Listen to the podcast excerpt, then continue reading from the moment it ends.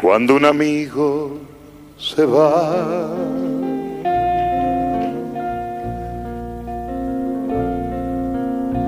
Queda un espacio vacío. Gracias. Dentro de la cotidianidad que se lleva en este tiempo de pandemia, de preocupación, de tristeza, más que todo en esta tercera ola. En todo caso, vamos a conversar esta vez con Hermes, cómo es que ha conformado estos grupos que él participa. Yo he integrado grupos ¿no? de música a lo largo de mi vida artística. Bueno, ya yo me desintegré de los grupos a los cuales estoy muy agradecido porque he aprendido como les digo, muchas cosas buenas y ya me he dedicado a la música en categoría solista, ¿no? Pero también tiene otro grupo que desde niños eh, ustedes han estado, continúan manteniendo un grupo de amigos. Eh, nosotros formamos un grupo en la parroquia que finalmente le pusimos por nombre pues los capilleros, ¿no? Bueno, como anécdota, cuando éramos solteros, como usted mismo dice, eran los capilleros mantenidos, ¿no? Éramos estudiantes, ya, y dependíamos de papá y mamá. Entonces, como anécdota, pues eran los capilleros mantenidos, que fue el que lo fundó, como fue el padre Lorenzo Camporese, ¿no? Aquí en la parroquia de San José de la Floresta.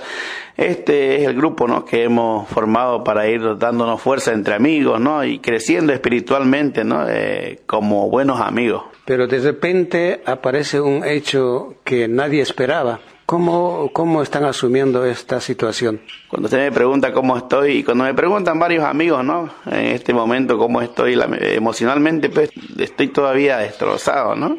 Uno no está preparado para una despedida, pues, ¿no? Uno quiere que la vida dure para siempre, pero no es así. Pues eh, nos ha caído de verdad, mm, lo decía yo esa, tarde ya en su, en su velorio, ¿no? En su, antes de que lo entierren a mi amigo Luis Alberto Ortiz, con cariño panque, lo, lo llamábamos en el grupo de los capilleros.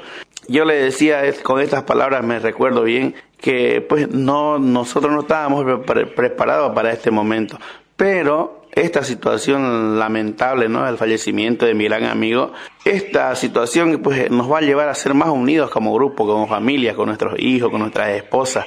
Tenemos como mensaje, ¿no? Como un mensaje que tenemos que tener mucho cuidado, tenemos que decir a tiempo las cosas y cuidarnos, ¿no? las enfermedades no solamente por el COVID, ¿no? Otras enfermedades que podamos adquirir justamente es porque nosotros a veces no prevenimos.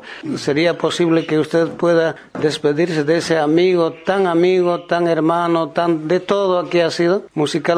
con una estrofita? Sí, exactamente. Le agradezco por la nota y quiero despedirme pues recordando a mi amigo con esta pequeña estrofita, ¿no? Que se llama Eterna Amistad.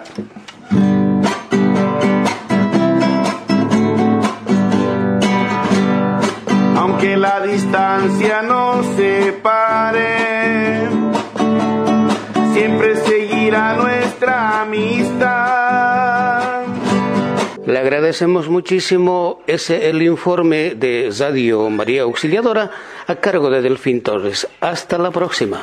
Cuando un amigo se va